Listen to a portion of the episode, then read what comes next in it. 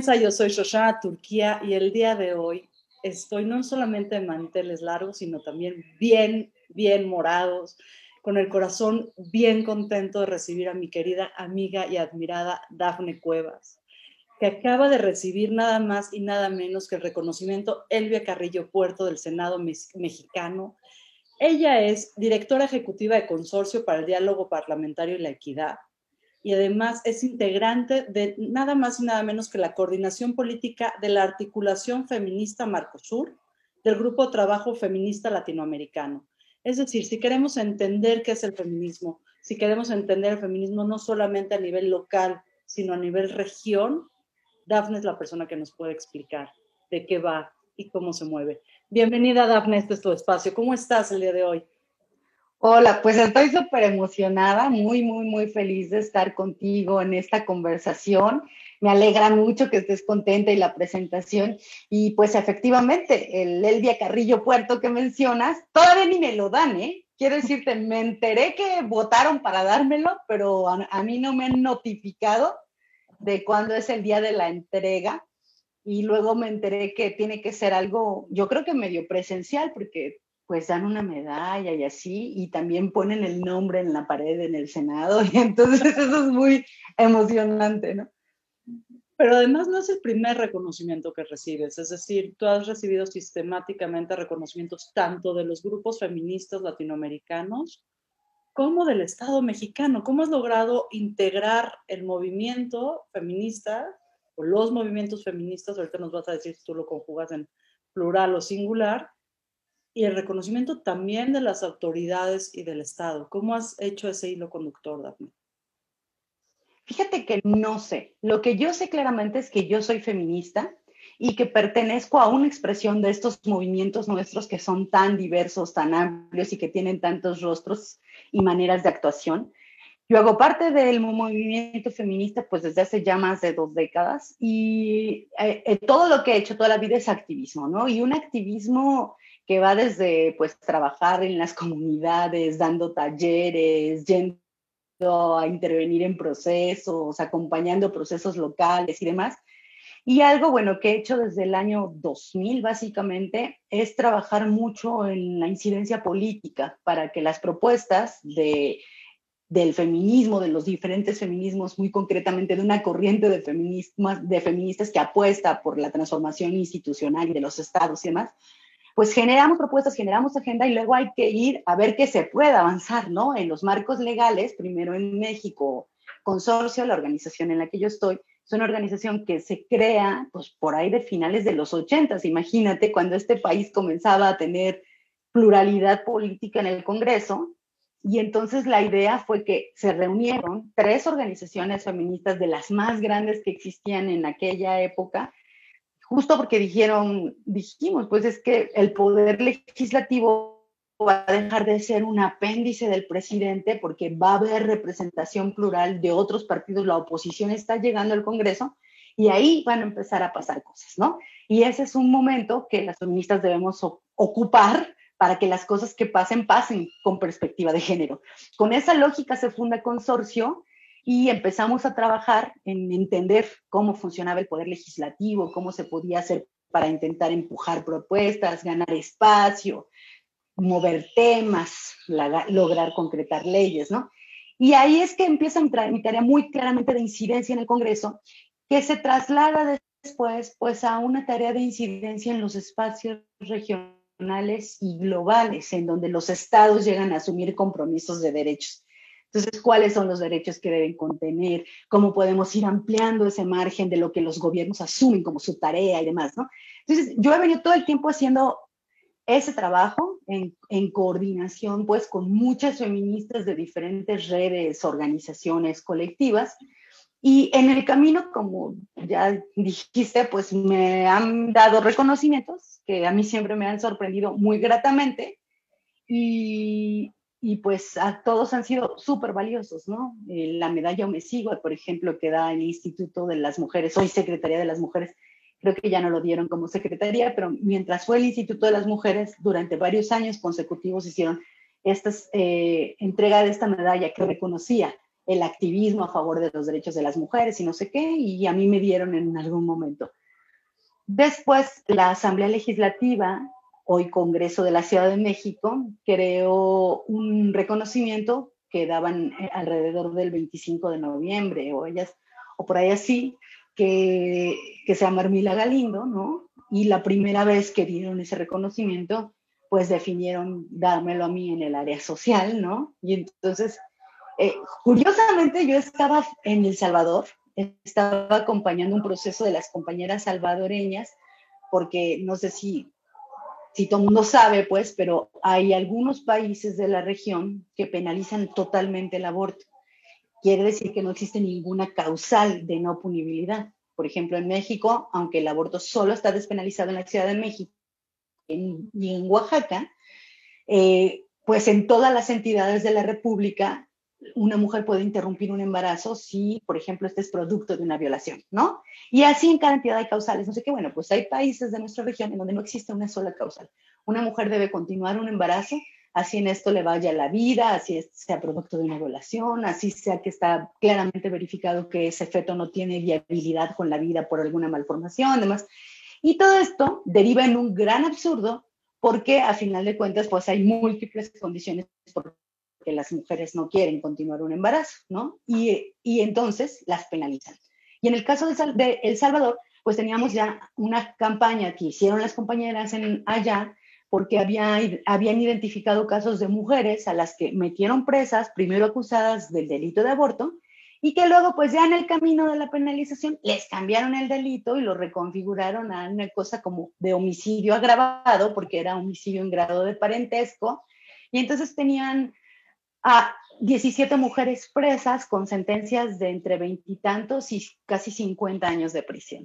Entre, entonces, en ese momento había una iniciativa de un legislador local que quería cambiar la ley para que el delito de aborto ampliara la penalidad para las mujeres hasta 50 años de prisión. Dios mío. O sea, esa era la locura. El patriarcado sobre estas mujeres, las más vulnerables de todas, a esos hay que echarle todavía la carga de... Todo el peso de la ley, porque como sabemos, hay un bloque importante de gente con varo suficiente, como siempre la gente, pues que con tomar un vuelo y llegar a la Ciudad de México pueden interrumpir, con, o sea, esas son las cosas, ¿no? O sea, son las más pobres, las que no tienen opción, las que no pueden movilizarse, las que no pueden buscar ayuda, y bueno, 50 años de prisión es lo que proponía que el legislador.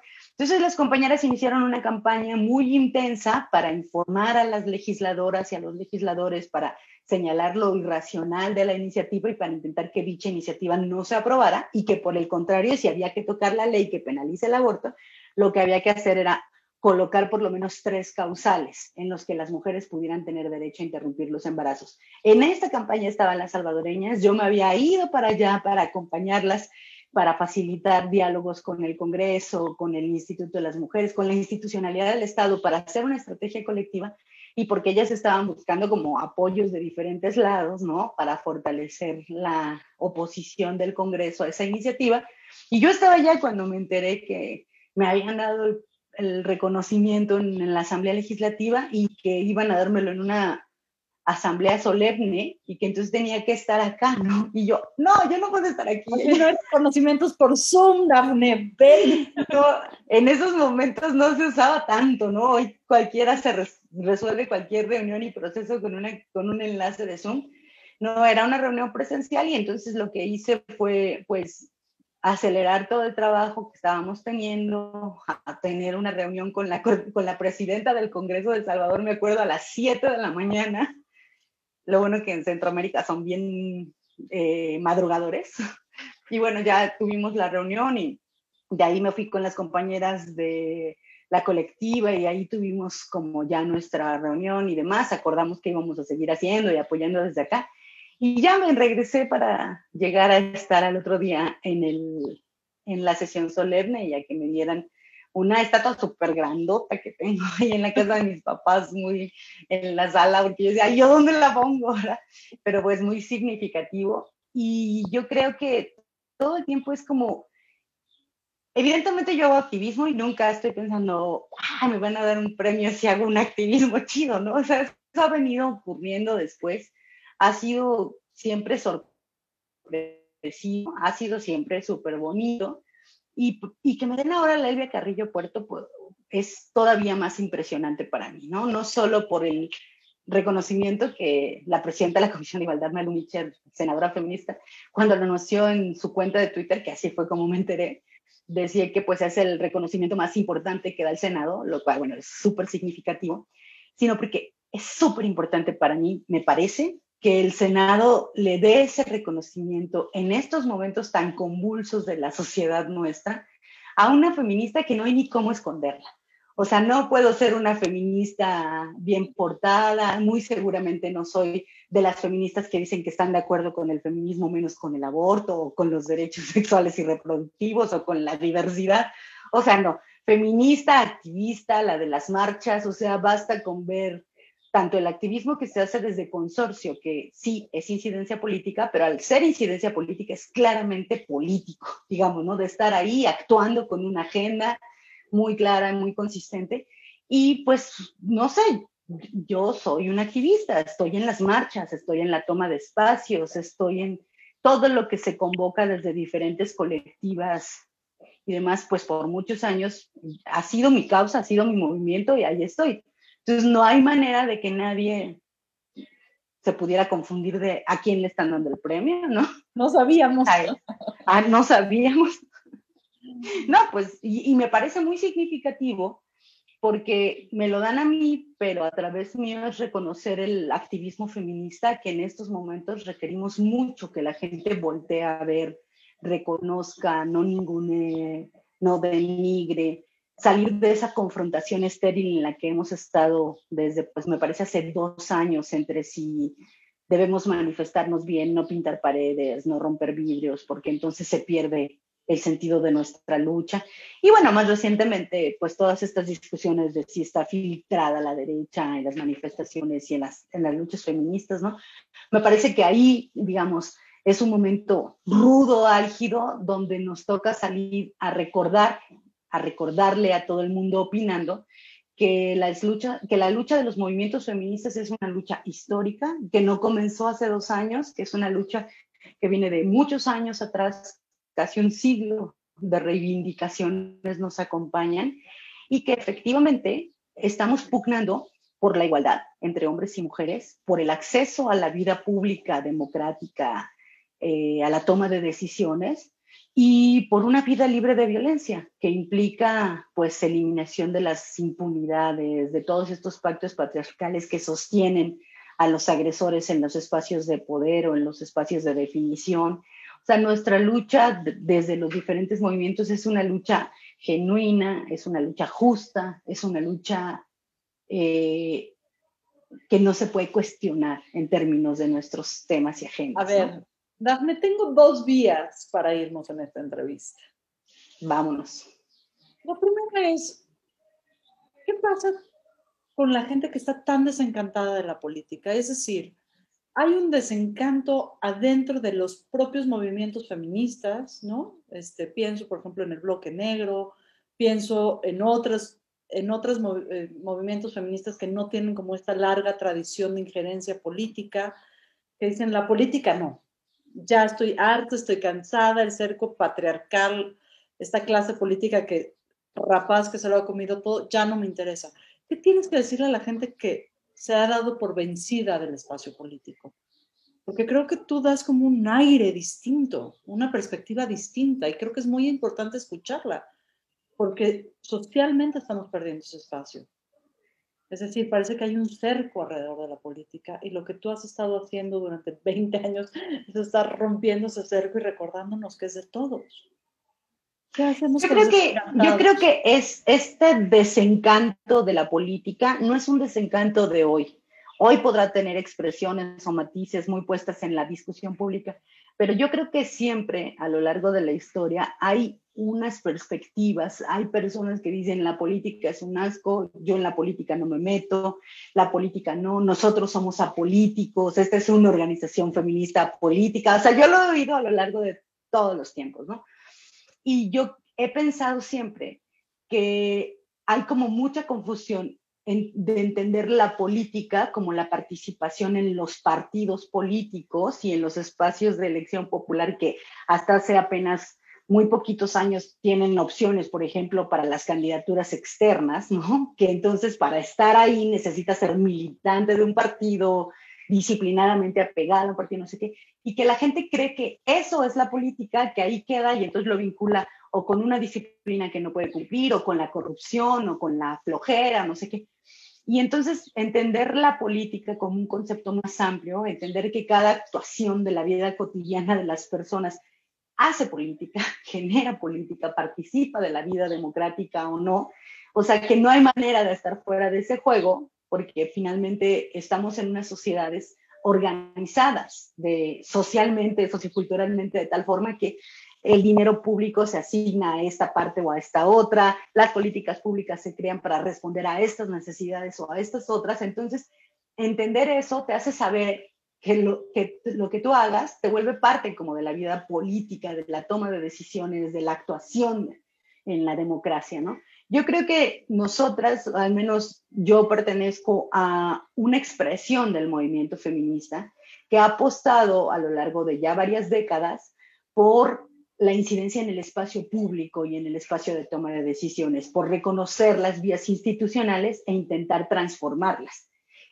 Queda claro que no es la única expresión del movimiento feminista, que hay expresiones previas, no solamente hoy el bloque negro, sino desde antes otras muchas, que definieron que no querían tener nada que ver con el espacio institucional, con las instituciones o con los tomadores de decisiones y que iban a hacer construcción desde otro lugar desde el trabajo directo, en las colectividades, el trabajo de base. Yo creo que esas son definiciones que la gente va tomando entre en la práctica por su quehacer o a partir de, de sus acercamientos conceptuales o desde dónde llegas a militar, ¿no? Lo cierto es que yo estoy como desde esta perspectiva, mi militancia ha sido siempre como en un feminismo que le apuesta por transformar la política y las realidades institucionales y que hace el trabajo desde ese lugar. En este momento hay muchas voces, por ejemplo, que señalan que ese feminismo ha sido insuficiente, que por eso hoy están las chavas mucho más jóvenes en las calles rompiéndolo todo, porque nada de lo que hemos hecho a lo largo de todos estos años ha servido. Y está bien, a mí me encanta la pasión de la gente y la idea de comprometerse, de que cada que uno llegue a un lugar, actúe en ese lugar queriendo lo que quiere y pugnando por eso desde la lógica que sea y desde las bases con las que llegue. Yo lo comparto plenamente. Lo que no comparto es que no hayamos logrado cosas. O sea, si tenemos retos importantísimos. La vida de las mujeres sigue siendo un horror en este país y en todo el mundo. O sea, la violencia cotidiana, la impunidad alrededor de esa violencia, la poca participación, la participación en mala calidad. O sea, todo eso es una realidad. Pero hay realidades que se han ido transformando. Yo siempre digo, cuando se nos olvida la transformación histórica, la manera de recordarla es muy fácil, ve para atrás. ¿Qué no podía ser tu abuelita? Y estamos hablando de dos generaciones, ¿no? Que tú sí puedes hacer hoy. Y entonces cuando uno lo mira desde esa perspectiva, uno tiene que trascender la parte de no se ha hecho nada, nada ha funcionado. Claro que hemos cambiado, claro que hemos avanzado, claro que hemos logrado ciertos lugares de posicionamiento, de reconocimiento, de participación que antes estaban imposibilitados para las mujeres, ¿no? Entonces yo sí creo que es siempre muy importante pensar nuestras luchas y nuestro activismo en perspectiva histórica y en un asunto de ir, es como engarzando, ¿no? Para ir haciendo una cadena y una correa de transmisión en la que siempre seamos capaces de identificar qué falta por hacer y siempre tengamos cuidado de no pensar que se nos está ocurriendo ahorita el agua tibia, ¿no? O sea, es como, como ni modo que porque yo no sé que algo pasó, no pasó, ¿no? Exacto, ¿no? Perder, esa palabra tuya me gusta mucho, perspectiva. Y me hace pensar, tú eres una feminista de base, es decir, yo te conocí en la tierra, en, en, en el trabajo, hombro a hombro, codo a codo con la gente en la calle. Pero al mismo tiempo tienes una perspectiva tan global que incluso colaboras con Naciones Unidas. Incluso eh, la misma Agenda 2030 como, y tú eres parte, eres la delegada oficial del país frente al mundo, o sea, no es cualquier cosa. ¿Cómo haces estos cambios de perspectiva? ¿Cómo engarzas tu propia experiencia personal desde la tierra, trabajando con las compas uno a uno, con las manos uno a uno, y al mismo tiempo eres capaz, pues, de cambiar, no sé si es cambiar el discurso o adaptarlo para ser escuchada en las más altas esferas del poder. ¿Cómo es tu experiencia en la piel, en el cuerpo de Daphne? Mira, yo creo, siempre, siempre que pienso en eso, no puedes hacer incidencia ni nacional, ni regional, ni global si no estás cerca de las causas y las necesidades más sentidas. Por una simple razón, si no entiendes, no entiendes. Pues no, y para entender hay que saber, hay que sensibilizarse, hay que estar cerca.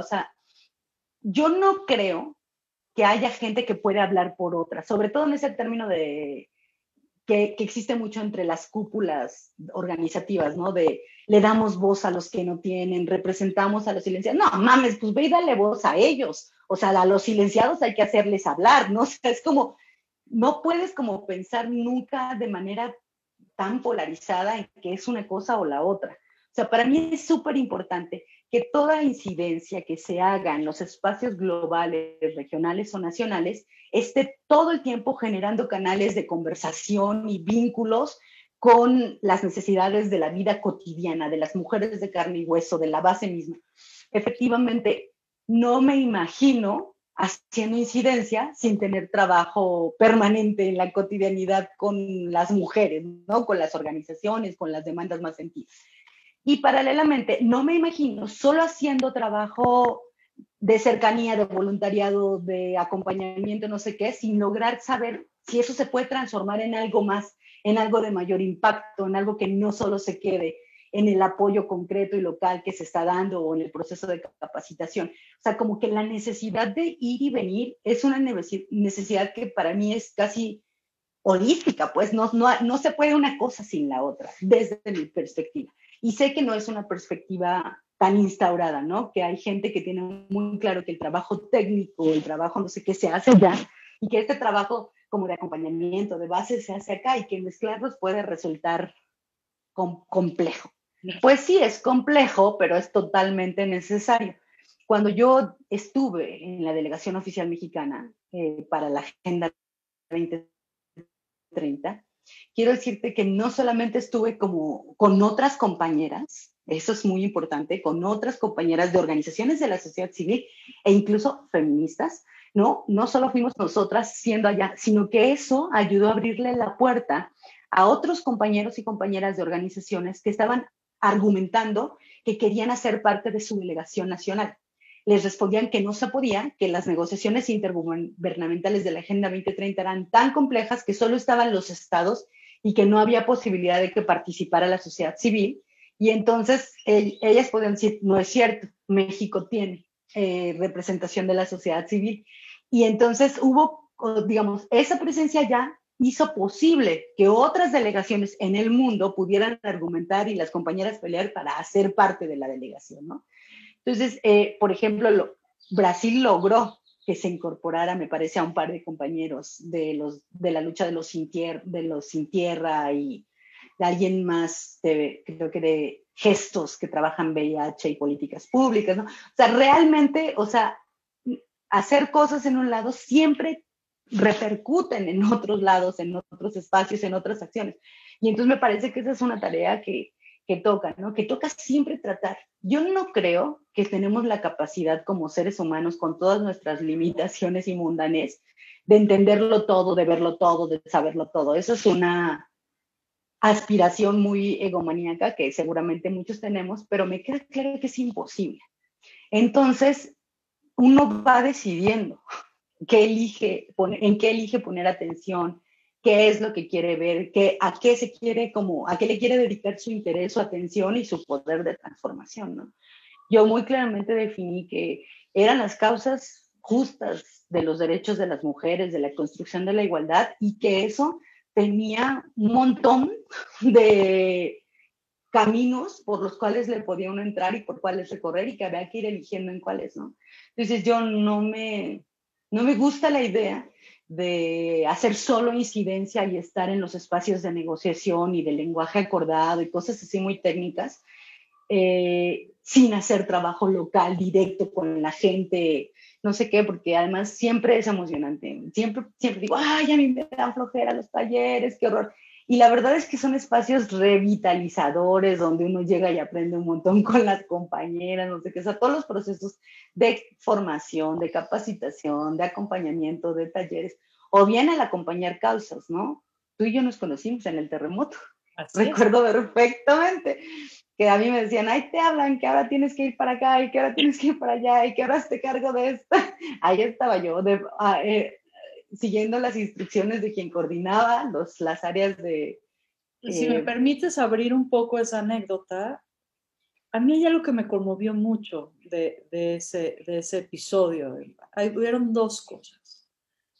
La primera es que tú y yo nos conocimos por las Reinas Chulas y el cabaret y el jajaja, y, ¿no? y nos veíamos de vez en cuando, como en los eventos del vicio, el teatro bar, no la bebida y las otras cosas. bueno, también nos juntó el vicio. y de repente tiembla en esta ciudad y diferentes movimientos sociales son los que nos coordinamos para, pues primero sacar a las personas de los escombros y después volver a levantar a la ciudad. Y recuerdo mucho que era muy tarde anoche, era más de la medianoche, y tú estabas abajo de una estructura y me estabas pidiendo una línea de vida. Y no sé cómo diablos la conseguimos. Y era más de la una de la mañana. Y me acuerdo que saliste del sur, no me acuerdo dónde estabas ubicada, quizá tú sí te acuerdas. Volaste hasta donde yo estaba en la condesa, no sé, ni tele, teletransportaste, mija, porque llegaste en FA y le salvaste la vida a una persona. Y en ese momento mi corazón se enganchó al tuyo para siempre. Y entonces escuchar las otras líneas de congruencia en tu vida, Daphne, me conmueven profundamente. Y después un segundo episodio, que este no lo hemos hecho público, y voy a contar nada más lo que se puede, hubo un conflicto entre grupos muy fuerte. Un conflicto que amenazaba, yo también estoy a punto de llorar, amenazaba la siguiente coordinación para seguir salvando vidas literalmente. Y me acuerdo que era muy tarde en la noche, tú y yo llevábamos muchas horas sin descansar. Y fuiste capaz, desde este amor, esta congruencia, esta sabiduría que te acompaña, no solamente romper y destejer el conflicto, sino volver a tejerlo. Y querida Dafne, para mí eso es tu congruencia absoluta. Y desde aquí, otra vez te expreso ahora públicamente, porque lo he hecho muchas veces en privado, no lo sientes, mi amor y reconocimiento. Y creo que esa congruencia es lo que te hace tan, tan fuerte, esa congruencia, esa sabiduría. Y mi pregunta ahora es, ¿cuándo empieza esto? Cuando Dafne un día se despierta y dice, yo quiero hacer activismo, yo quiero dedicar mis días, mis noches, mis horas a estas causas. Mira, yo no, no sé, o sea, responder desde, desde Daphne me parece como limitado en el, en más bien en decir, yo, yo soy una persona en formación, siempre, ¿no? Eh, como en el rollo de se puede aprender de los procesos, se puede compartir aprendizaje con otras, como eso es algo que pues uno se va haciendo desde pequeña, ¿no? Y yo creo que ahí contribuye mucho tu infancia. Yo siempre digo, infancia es destino, de verdad que tiene un sentido muy, muy cabrón, de que sí es cierto, pues. Bueno, además soy psicóloga social, entonces algo de psicología te tenía que No, fíjate que desde muy pequeña yo estoy en una familia de esas gigantes, súper muégano. A, a la fecha muchas amigas siempre me dicen, ¿qué pedo con tu familia? Porque e, es la, con la familia materna es una cosa así de que mi mamá es la mayor de 13 hermanos, todos estos se casaron y tuvieron hijos y tienen nietos, ¿no? Etcétera.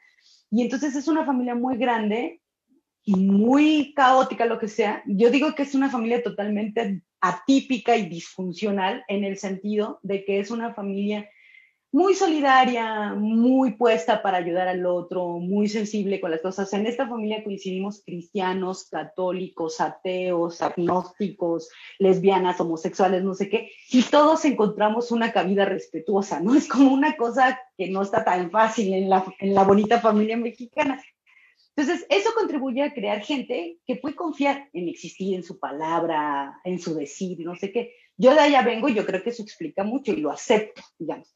Pero lo real del activismo, del desde dónde construyes, desde, cómo vas construyendo procesos, es algo que he aprendido, que he aprendido con el movimiento feminista. Para mí, de verdad, el, el feminismo es una militancia de, de vida, es una elección y es un proceso en el que aprendo todo el tiempo, me enojo muchas veces, le sufro un montón, pero en el camino, yo creo que de manera obligada, porque hay que construir puentes, empecé a jugar un papel en el que yo acercaba puentes entre las diferencias, ¿no? Entre las diferentes opiniones, entre las diferentes versiones de un texto.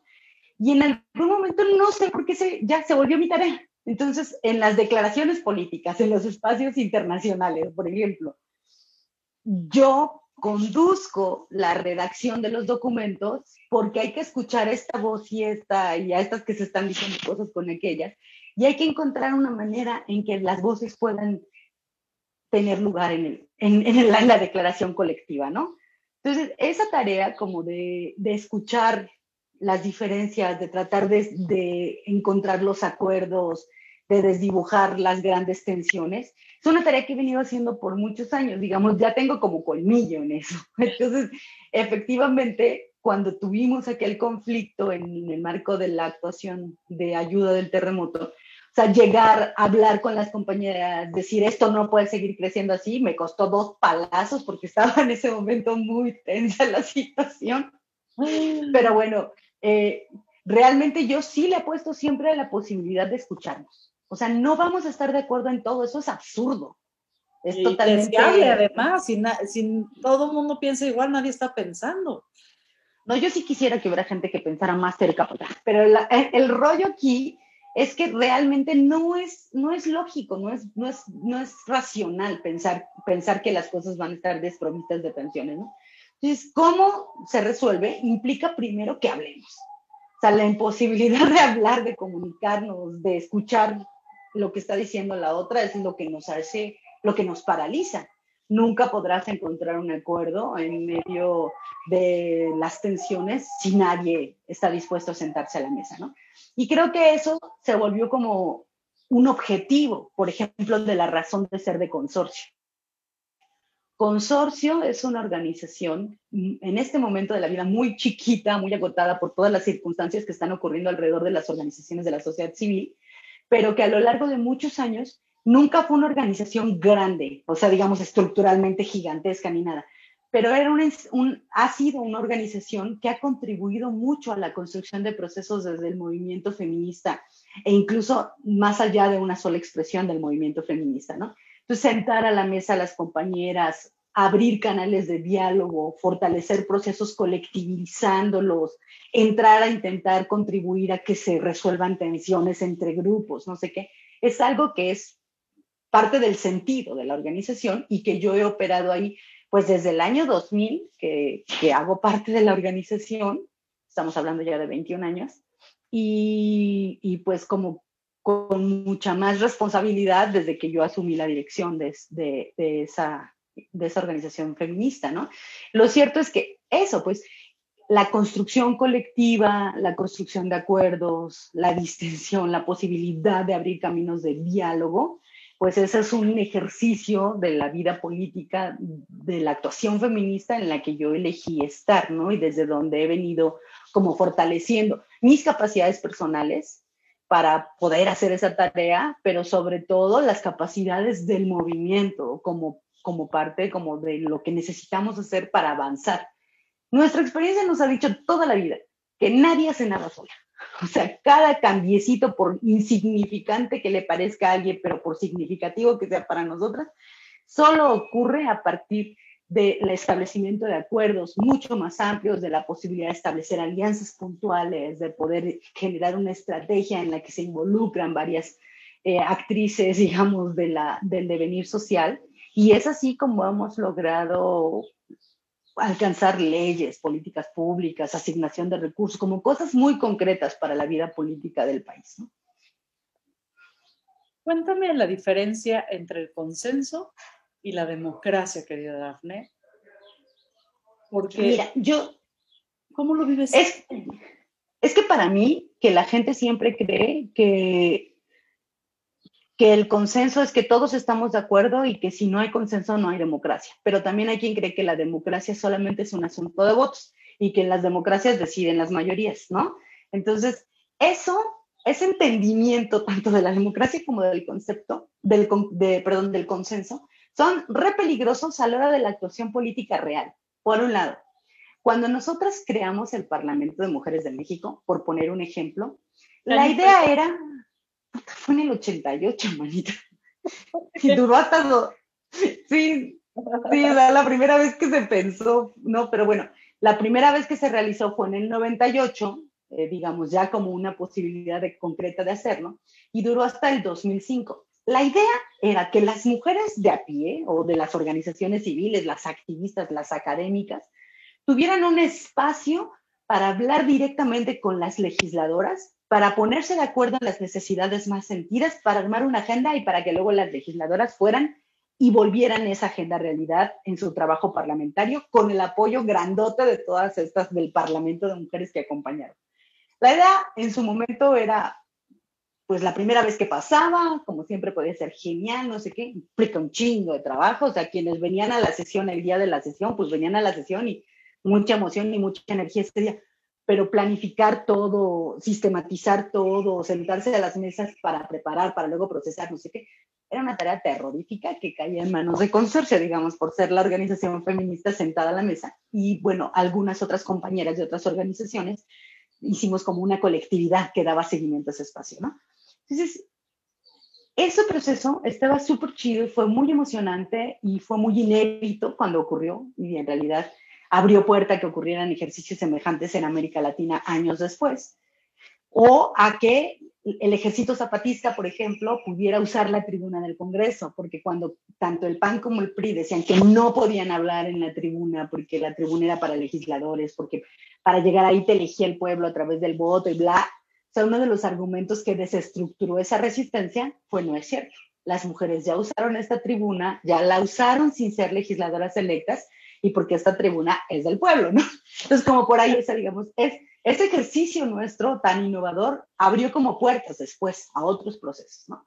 El asunto es, en algún momento, las organizaciones antiderechos, básicamente conducidas y financiadas por la Iglesia Católica, la jerarquía de la Iglesia Católica de este país, decidieron que ese espacio era muy peligroso porque las mujeres estaban llegando ahí a decir, vete tú a saber qué libertinajes, y entonces había que contener y no sé qué.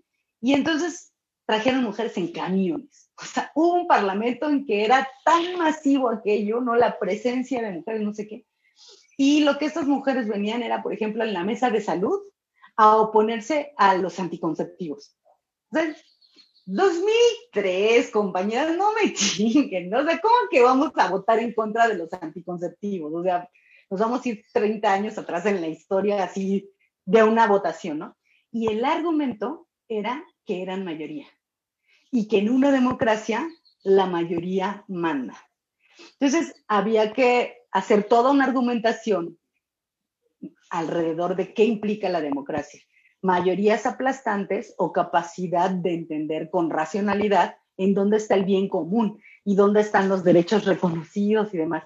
No pudimos dialogarlo mucho, no te crees que llegamos a acuerdos muy profundos, entonces lo que hicimos fue un reglamento que cerrara la puerta a las propuestas que eran contrarias a los derechos ya conquistados por las mujeres, ¿no? O sea, como de aquí para adelante lo que quieras. De no porque sea de género femenino puede llegar y echar para atrás los derechos. Yo soy mujer y entonces quítenme los derechos porque Sí, sí, sí, pero entonces era una discusión muy compleja, incluso algunas legisladoras la acompañaban, ¿no? Democracia es democracia y democracia es donde están las mayorías. Por favor, o sea, eso no es la democracia, por lo menos no la democracia paritaria y de calidad a la que estamos aspirando y a la que se supone estamos construyendo, ¿no? Entonces había que hacer eso. Pero el otro ejemplo importante con el tema del consenso, porque efectivamente se podría pensar en el consenso como entonces la herramienta per se en la que tienes que acercar las posiciones hasta el punto en que logras un entendimiento en el que haya acuerdo, ¿no? Entonces suena muy bonito, suena mucho más democrático que la levantada de mano. Pero tenemos experiencias muy concretas, por ejemplo, en Naciones Unidas, donde el consenso se utiliza como un poder de veto absoluto. Y entonces, si tú estás amarrado a fórmulas de consenso en donde con que una sola persona se oponga no tienes posibilidad de decretar que tienes consenso y sacar adelante un acuerdo, un documento, está horrible. El embajador de México ante las Naciones Unidas de hace como seis años, no recuerdo exactamente, incluso hizo un ejercicio, porque él presidía en ese momento el ECOSOC, para mostrar lo absurdo de que el consenso fuera la vía única en que en Naciones Unidas podemos tomar acuerdos, ¿no? Desde la, desde la multilateral que es. Y entonces él se opuso sistemáticamente a un acuerdo absurdo, pero que entonces todo el mundo lo venía a cabildear, todo el mundo le venía a decir que una muestra de buena fe, que no sé qué. Entonces él se sostenía en que no había acuerdo, que no había acuerdo, que no había acuerdo. Entonces, era una manera de poner sobre la mesa este ensayo en el que le señalaba a los países, no podemos pender del acuerdo porque se ha utilizado por países más o menos poderosos para evitar que la gran mayoría que estamos de acuerdo en algo podamos avanzar en el reconocimiento explícito de un avance, de un derecho, no sé qué. En esa discusión sigue, digamos, el proceso en Naciones Unidas, no se ha hecho una reforma que reconozca modelos diferentes para el acuerdo y el establecimiento de acuerdos, pero para nosotros es muy lesivo porque te recuerdo que el Vaticano tiene una silla en Naciones Unidas. Entonces, en nuestros temas, el Vaticano ha jugado un papel absolutamente contrario a la agenda feminista.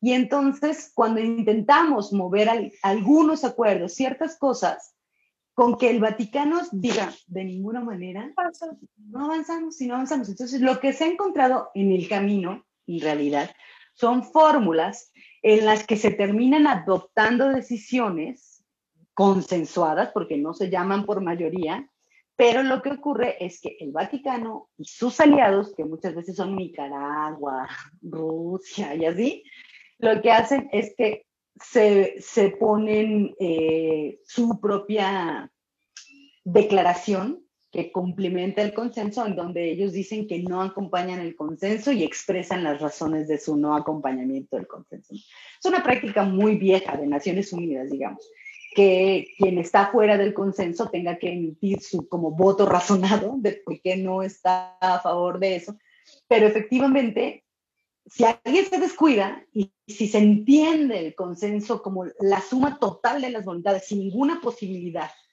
de sumar las voluntades amplias, coincidentes y escuchar las otras voces y dejarlas reflejadas, pues también tienes un peligro de que no tengas ninguna puerta para seguir construyendo, ¿no? Es que es realmente apasionante porque lo que vemos que sucede a nivel, digamos, político, a nivel de toma de decisiones, de los espacios públicos, pues yo lo traduzco a cómo se vive en los hogares. Porque pues la cotidianidad, y tú lo dijiste al principio de la entrevista, la cotidianidad también es una acción política. Y lo que sucede dentro de nuestros hogares también es una acción política. Y eso me lleva también a reflexionar sin ninguna respuesta todavía de cómo deberíamos las familias, que además tenemos menores de edad a nuestro cargo, de tomar esas decisiones, ¿no?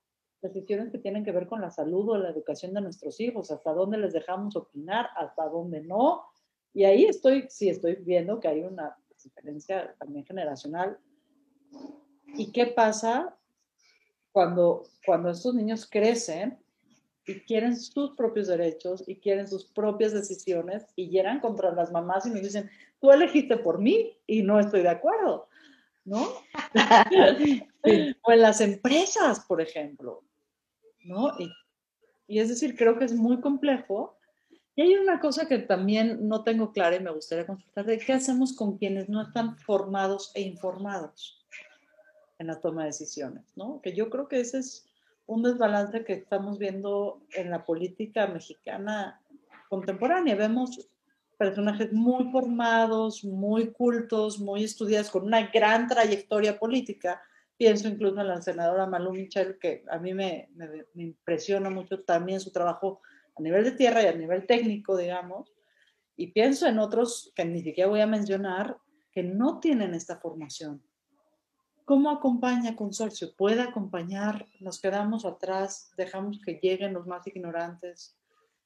¿Cómo, cómo se resuelve eso? Mira, yo creo que Consorcio a lo largo de la historia ha intentado de todo. En muchos momentos, eh, en aceptar que a quién postulan los partidos es una decisión interna partidaria, que no tenemos como mucho campo de actuación ahí, y entonces más bien apostar por dar herramientas, acercar información, no sé qué. Nosotras hicimos por muchos años una publicación eh, que entregábamos puntualmente a todos los legisladores y legisladoras en el Congreso y en el Senado de la República, ¿no? Con información importante sobre los derechos, la agenda, los acuerdos internacionales, para que conocieran el marco internacional y demás. Durante varios años capacitamos a mujeres que habían resultado electas en los procesos federales para la Cámara de Diputados o para el Senado de la República. Con las senadoras nunca tuvimos tanto éxito, pero con las diputadas incluso logramos que se institucionalizara el proceso de formación al punto que el INMujeres Nacional habría un proceso en el que se inscribían todas las legisladoras electas para llegar y tomar su espacio de formación, ¿no? De cómo se legisla, no sé qué. Bueno, en el INMujeres ya ves que una vez que se institucionaliza, pues ya pasa lo que pase. Ahí les daban taller que supongo resultaba muy interesante también para ellas de cómo vestirse, qué colores les quedaban bien para cómo retratar en la foto y no sé qué. Pero nosotras estábamos a cargo del módulo de legislar con perspectiva de género, ¿no? En donde no solamente les dábamos como herramientas útiles para saber qué era la perspectiva de género y eso cómo podía llevarse al trabajo parlamentario. Empezábamos por hacer siempre eh, un taller como más vivencial de qué implica ser mujer en la vida política. Cada vez se ha venido como normalizando más nuestra presencia, ahora ya está paridad en las leyes, no sé qué pero si te vas a cuando el Congreso se empezó a pluralizar en el 98, o sea, el porcentaje de mujeres en la Cámara de Diputados era 13%. Digamos, hemos avanzado un montón en términos de la presencia de las mujeres ahí, pero las mujeres, por ser mujeres, no necesariamente ya entienden qué es perspectiva de género y qué es luchar por la igualdad, lo sabemos. Y no necesariamente son feministas menos, o sea, pero entonces por eso teníamos que ir y como darles herramientas, capacitar. O sea, eso por un lado, ¿no? Entregar información, capacitar, saber que no podemos incidir, pero también hacíamos tareas en alianza con otras organizaciones de, las, de la democracia en este país para evidenciar, por ejemplo, las propuestas y que la ciudadanía supiera por quién votar. Entonces, nosotras implementamos un proyecto que se llamó Por un Congreso con Rostro, a lo largo de por lo menos dos legislaturas o elecciones legislativas, en donde poníamos a disposición de la ciudadanía la información que nos podían dar de forma voluntaria los legisladores a través de una solicitud de información para ponerlo en nuestra web de... O sea, no es lo mismo que tú hables de ti y digas qué quieres decir, a que si tú no hablas de ti, pues igual yo tengo que dar información de tú quién eres y entonces voy a poner lo que encuentro en las redes sociales, lo que encuentro en la, en la web, en los periódicos, ¿no? Entonces, la intención era que cuando tú entrabas a nuestra página de Congreso con Rostro, picabas tu distrito electoral según tu credencial de elector y entonces se te desplegaban, por ejemplo, si fuera hoy, las 11 opciones que ofrecen los 11 partidos políticos, ¿no? es la, estos son tus 11 candidatos, este del PRI, este del PAN, este del PRD, este, bla, bla, bla, entonces tú podías picar en el nombre y entonces ver quién era, qué había estudiado, qué temas le interesaban, si ya tenía experiencia política o legislativa previa, si era la primera vez que llegaba. Sí, o sea, toda la información disponible ahí estaba. Y entonces ya era ejercicio ciudadano darle la leída y saber si había alguna cosa por la que se sentía más, ¿no? Diga, también apostamos por eso. Fue dificilísimo, dificilísimo. Nosotras le preguntamos a los candidatos y candidatas directamente, hicimos la búsqueda en la, entre redes, periódicos y no sé qué para recopilar la información. Y también le preguntamos al INE, en ese momento IFE, ¿no? Para que el IFE nos entregara la lista y los currículums. Bueno, pues el IFE nos negó la información. Entonces hubo que hacer una apelación a la decisión del IFE a través del el Instituto de Acceso a la Información Pública eh, para que nos ¿Cómo que no nos van a dar la información? Pues sí, es información pública, ¿no? ¿Cómo va a elegir la ciudadanía? En fin. Y hubo que aventarse así una súper batalla con el Consejo Electoral de aquel momento. Y en realidad lo que pasaba no es que, o sea, nos estaban diciendo que no nos daban la información por las razones que tú quieras, porque así se construye el poder a partir de los discursos, ¿no? La neta es que no la tenían porque no se las daban ni a ellos.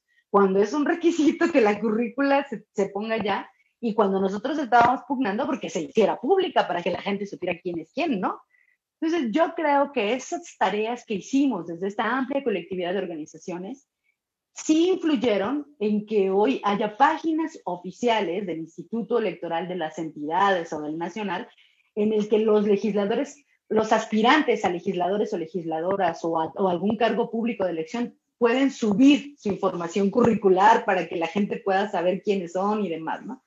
Les digo, el trabajo por hacer siempre es mucho, nunca se nos acaba, siempre surgen nuevos fenómenos, pero el trabajo que hemos hecho es un montón, ¿no? Y ha venido como sentando como esas bases, pues. Querida me estoy a punto de perder el tiempo del espacio de este, de este programa. Tengo dos preguntas. La primera, ¿cuál es la agenda feminista para los próximos 5 o 10 años en este país? Las agendas feministas son muy amplias y hay como, la agenda puede variar según a quién se la preguntes. Si me la preguntas como a mí, desde esta perspectiva en el que estamos ahorita, con esta demanda de las juventudes en las calles, me parece que se han colocado temas que son absolutamente impostergables. Por un lado, el fin de la violencia contra las mujeres, y eso incorpora eh, no seguir normalizando el acoso en escuelas, espacios públicos, espacios políticos, demás. Eh, el fin de la impunidad frente a las denuncias que levantan las mujeres. Es decir, en este país solo el 5% de los violadores son ajusticiados, la, la justicia hace su tarea. Algunos son candidatos. Eh, a, a, gobernador de un estado, ¿no? O sea, eso es gravísimo. El, en el caso del feminicidio, menos del 2% de los responsables de haber asesinado a una mujer por el simple hecho de ser mujer van a la prisión con una sentencia firme y demás. O sea, los altos índices de impunidad alrededor de la violencia tienen que cambiar. O sea, son una exigencia permanente de las mujeres y esto implicaría empezar a deconstruir culturalmente la normalización de la violencia. No se puede continuar tolerando, normalizando, eh, sosteniendo esta cultura en el que los hombres son agresores por se y las mujeres son víctimas y nadie hace nada para cambiar esta normalidad, en el sentido como de eficacia de la actuación. O sea, sé que hay miles de comités, sé que desde el 2007 logramos una ley de acceso a las mujeres a una vida libre de violencia. O sea, tengo como muy claro lo avanzado, no lo voy a negar ni minimizar, pero si no se transforma en la vida cotidiana de las mujeres, nos falta mucho para seguir, digamos, avanzando, ¿no? Eh, el otro tema importante es la calidad de la presencia de las mujeres en los espacios públicos. Ya logramos la paridad constitucional, ya logramos la paridad en todo. Digamos, te hablé de que en el 98 eran el 13% de mujeres en los espacios de toma de decisión, como ha venido avanzando a partir de primero la ley de cuota del 2001, que aplicó en 2003, luego la ley de cuota de 2008, ¿no? Luego el cambio constitucional de 2014. En este avance, en donde las mujeres numéricamente por ley deben estar representadas, falta acompañarlo de la calidad de esa representación, no solo para las mujeres. El tema es la perspectiva de género, el compromiso con la igualdad y la convicción de, los, de lo progresivo de los derechos humanos es algo en lo que vamos a seguir trabajando, porque si no de nada te sirve cambiar la integración de los espacios si no cambias la lógica de la actuación, ¿no? Y eh, esa es como parte como de la demanda. Y yo creo que una, o sea, es que la primera es sobre todo, ¿no? O sea, la, las, eh, una tercera parte, exigencia, digamos, de la agenda feminista, no sé qué, tiene que ver con el pacto patriarcal que se vincula tanto con la violencia como con la participación política, pero que le apuesta absolutamente más a la transformación cultural.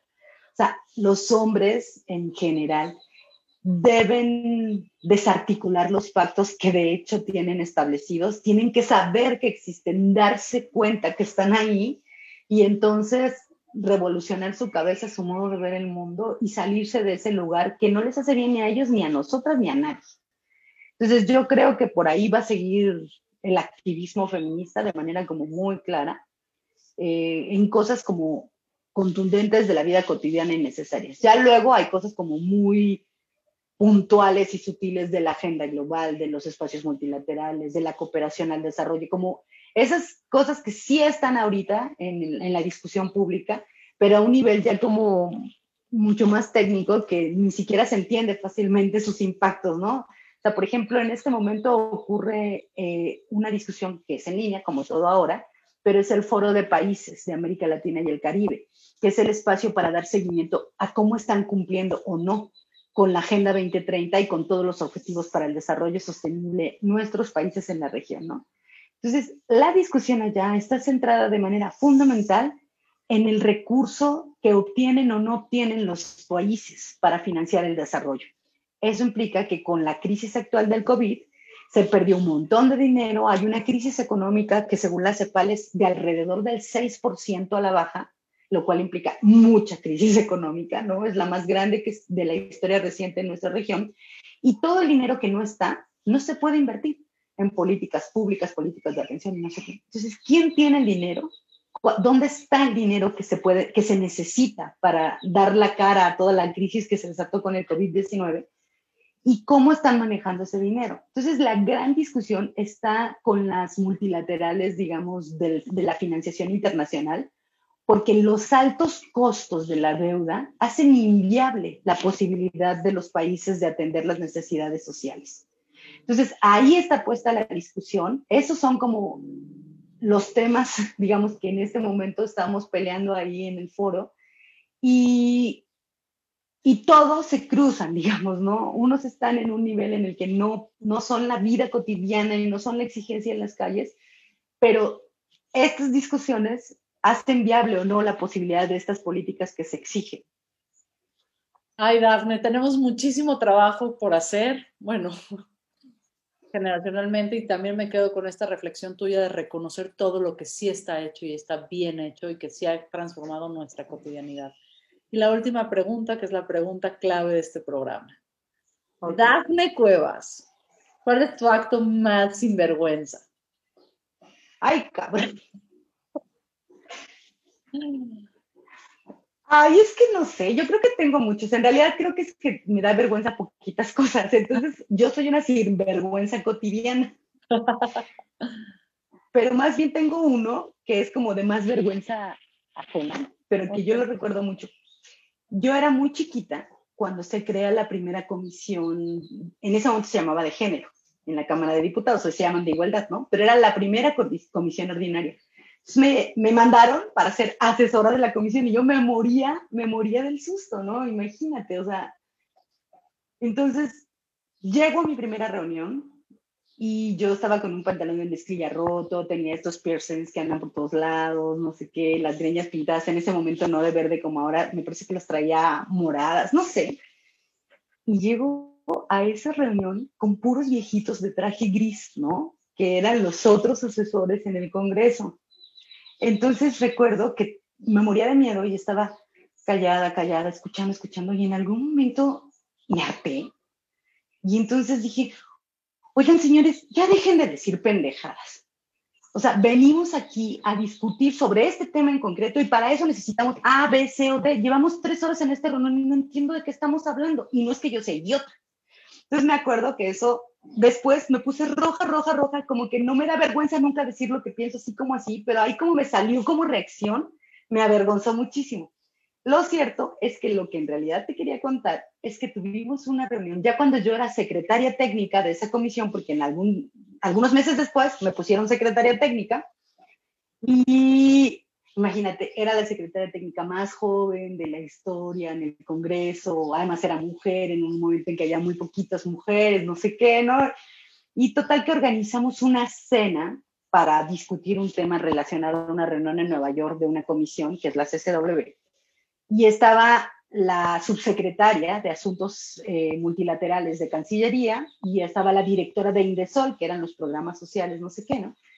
Entonces, pues ya yo hice toda la logística para la reunión con las legisladoras, no sé qué. Y llegamos a la reunión, todo el mundo se sentó, todo, todo el mundo se sentó y yo también me senté, pero además saludé a las compañeras funcionarias de muy alto nivel, que eran Patio Lamendi y Cecilia Loría, feministas de larga trayectoria que nos conocíamos pues muchos más años atrás, ¿no? Yo activista. Entonces nos pusimos a platicar y todo era súper bueno. Y no me di cuenta que las legisladoras, o algunas de ellas, estaban súper encabronadas, porque yo me había sentado a su mesa y yo estaba conversando con las funcionarias como al tú por tú, digamos, y lo más chistoso es que al día siguiente me corrieron de la Secretaría Técnica. Y el argumento fue porque era una igualada. Entonces, no puedo evitar narrarte la carcajada que me vino de dentro.